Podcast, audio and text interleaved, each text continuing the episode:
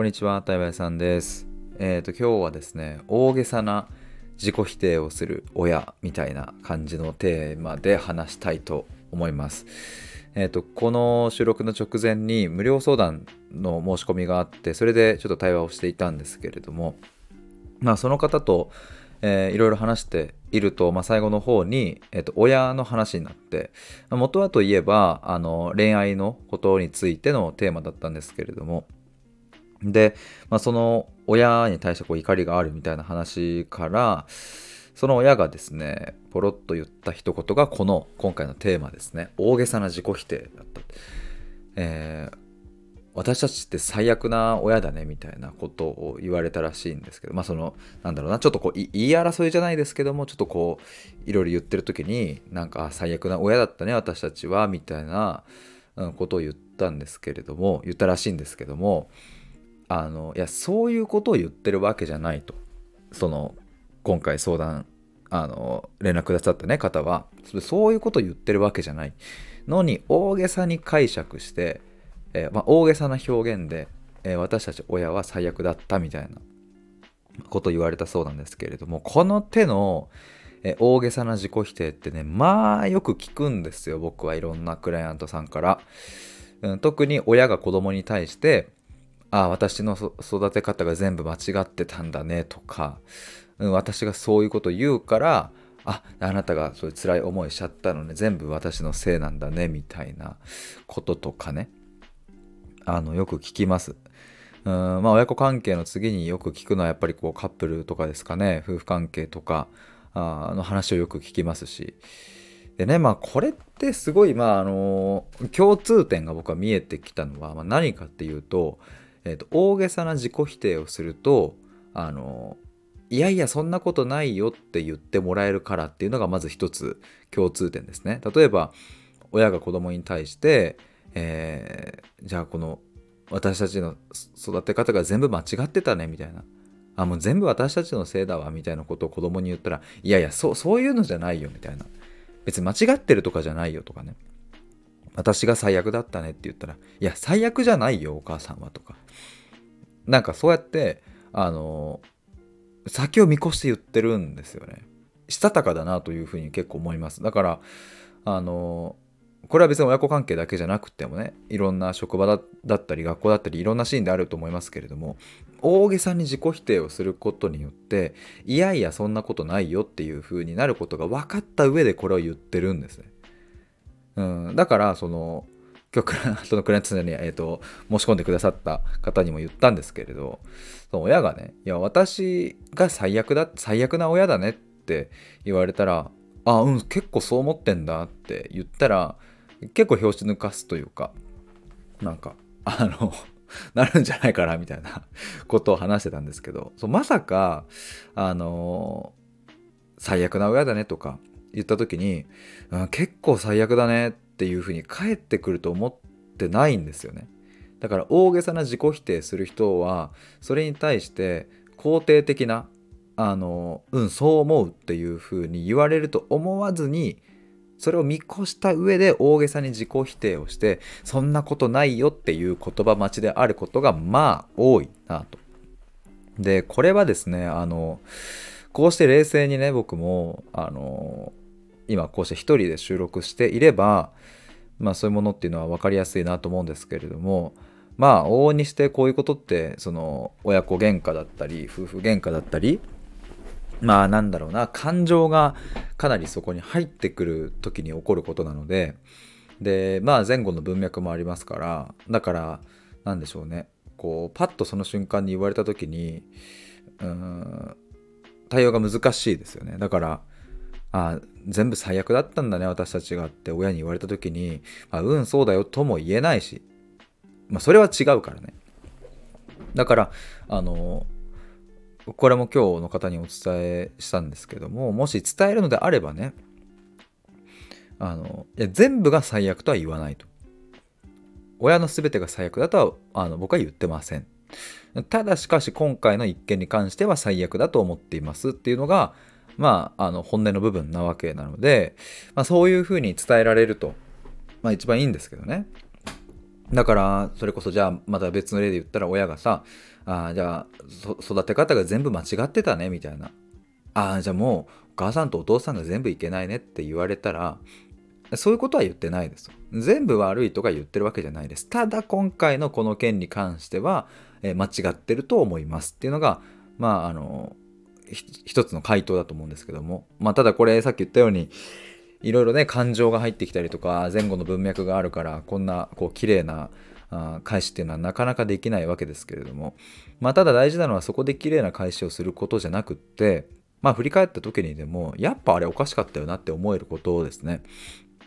だから大げさな自己否定をすることによってこっちが変に罪悪感をまあ負わせる、まあ、そういう意味でしたたかなんですよね。だからなんだろうな。あの傷ついてる。めっちゃ傷ついたっていうことじゃないですか。その私たちが最悪だったんだねって言うとあもう私がダメだった。みたいな感じになればさ罪悪感を子に植え付けられるからね。だから本当にせこいんですよ。もう やめてよそんなことって。僕はそのクライアントさんの話をねあのあ今日の話じゃなくってねまた別の方の話とかも聞いてるとやっぱあるんですよ。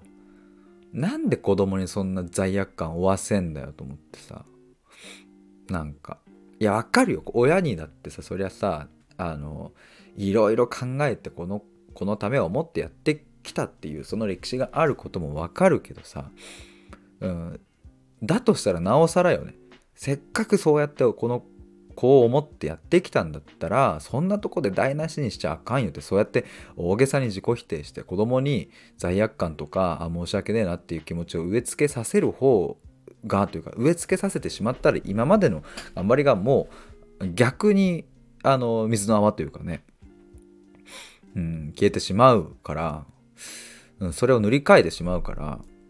やっぱそこはさいろいろ気持ちあると思うけどうん、なんか大げさにそうやって解釈して全部私たちのせいだみたいなのってうんそのコミュニケーションどうなんっていう、うん、のを思います。もしね子供からね全て親のせいだっていう風に話があるんだったらまだ分かりますけどもあ全部悪いんだねみたいな。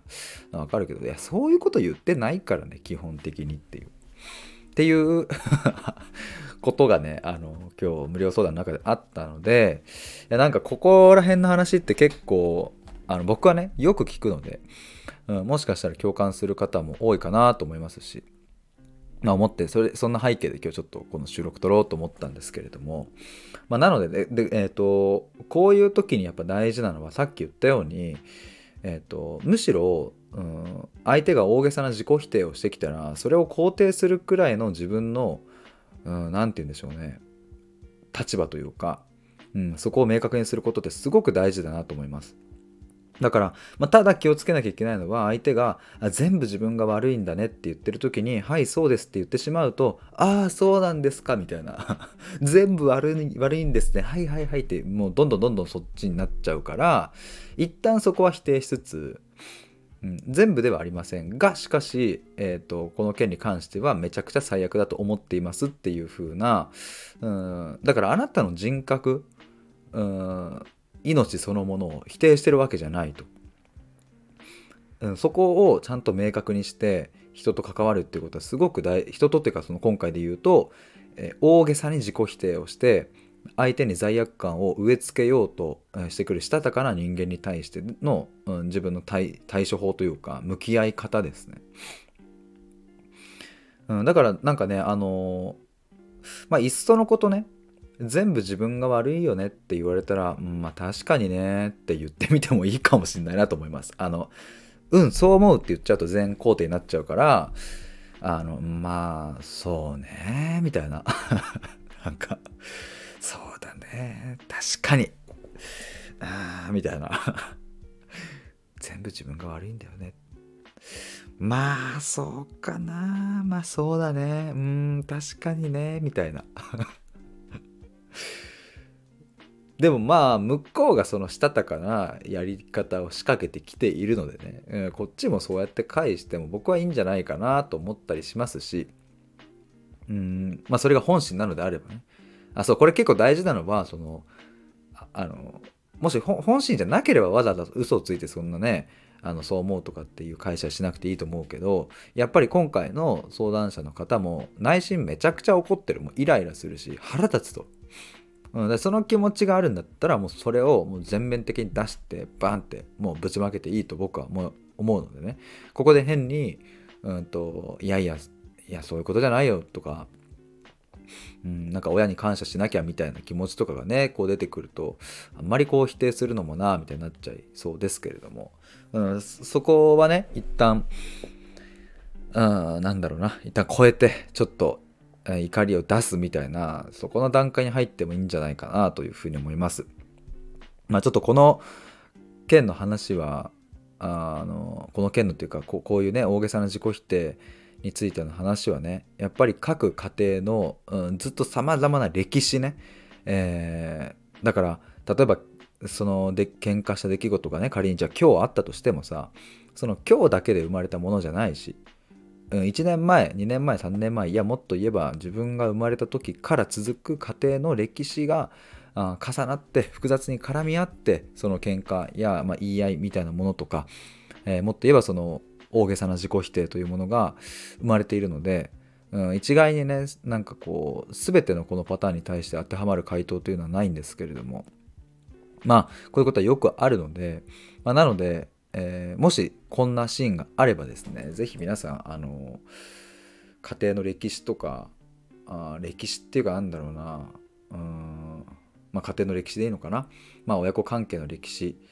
うん。まあ、歴史っていうとねなんか西暦何年何があったみたいな話になりそうですけどまあそそういうことだけじゃなくって、まあ、どういうふうな変遷を経て今日ここに来ているのかお互いの関係性の変化だったりそういう部分に目を向けられると、うん、なんか表面的な言い合いだけで終わらずにさらに深く入れるのでまあさっきはね僕もなんか再現再現みたいな感じであのいろいろやりましたけれども、うん、ちょっと意地悪なねあなんかそう思うよって返しちゃうみたいな。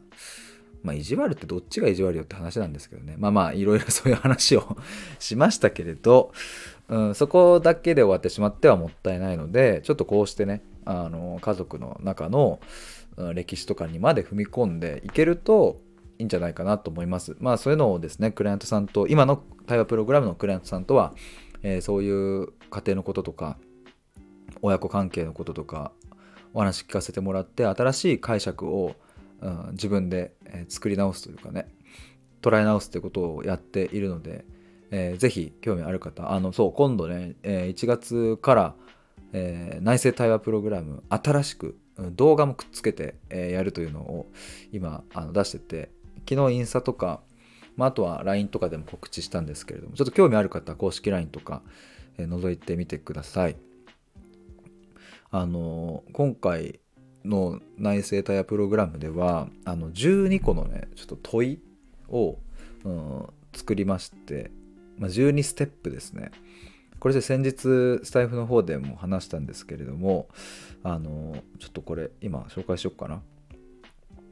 えー、12ステップがですねあそうこれを動画にしますっていう話なんですけどもえっ、ー、と12個の、まあ、問いっていうのが大事だっていう話でえー、ステップ1から順番に言うと言葉を問う。まずここから、えー、ステップ2で言うと感情を問う、えー、次論理を問う。動機を問う。視点を問う。原因を問う、えー、白黒を問う。感覚を問う。差を問う。過去を問う。意味を問う。価値観を問う。という。この問いができれば自分の内省が深まることはもちろんえー、それこそさっきみたいなねなんかちょっと喧嘩というか言い争いみたいになった時に他者に対して問いを立てる時にも役立つ。つまり対話ができるようになると。自己対話も進むし他者への対話も進む。さらに言うと問いを立てるという行為は相手に興味を持って質問するということなのでその行為自体が僕はあの、ま愛。えー、象徴的だなと愛の象徴的な部分だなと思いますその相手に興味を持って観察して聞くっていうのは。愛する行為だなと思うので、まあ、自分に対しても愛は深まるし他者に対しても愛は深まるだろうなと、まあ、それくらいこの問うっていうのはとっても大事なものだなと思うんですけれどもこれを僕は動画でまとめるので見ていただいた上で、えアウトプットしてもらったりしてその上で対話をしてというふうにぐるぐるサイクルを回していくようなプログラムになる、えー、作る予定です。えちなみにこの、まあ、動画を見てもらって、えーでその後、まあ対話をするって言いましたけれども対話の内容はね、えー今抱えてる悩みとかあので全然 OK ででむしろ多分その悩みを聞かせてもらってる時にああこれってあのステップ1の言葉を問うのところで言ってましたよねとかそうすると一気に内省がねもっと今よりも深まる今のプログラムよりも深まると僕はそういうふうに仮説を持っているので、えーなんかそんな使い方をしてほしいなと思っております。えーということで、えー、そうだなちょっとこの12ステップについて次の収録とかで解説して解説してみようかなと思います。あの先日ライブ配信でも話したんですけれども、ちょっとまた整理して話したいと思います。えー最後になりますが、来月の1月の15日にミシルさんと大阪でトークライブがありまして、えーとここでしか聞けない話というテーマでミシルさんの、新刊の愛で消える者たちの本について僕が、えーたくさん聞かせていただきます。オンライン配信、アーカイブ視聴もできますので、大阪難しいという方は、ぜひチケット買ってもらえると嬉しいです。えっ、と、あ、そうで、金額がね、2000、えー2200円かな？あーちょっと待ってよ。今調べております。えーごめんなさい。配信が2000円ですね。で、あの、多分ツイキャスとかでログインする感じだったかな？はい、そうだ、配信チケット2000円で、えー購入受付期間は1月29日まで、えーアーカイブは1月29日の23時59分まで、えー視聴可能ということです。はい。で、あと1月の21日、えーの日曜日だったかね、え日曜日対話会があります。ここ3枠埋まってまして、残り3枠です。えあと2月24日、今度こっちは土曜日なんですけれども、こちらの対話会はまだ埋まってないので6枠空いております。え両方とも、えリンクを概要欄に載っけておきますので、えー、覗いてみてください。そして参加したい方は僕の公式 LINE までご連絡ください。ということで、えー、以上になります。最後まで聞いてくださってありがとうございました。バイバーイ。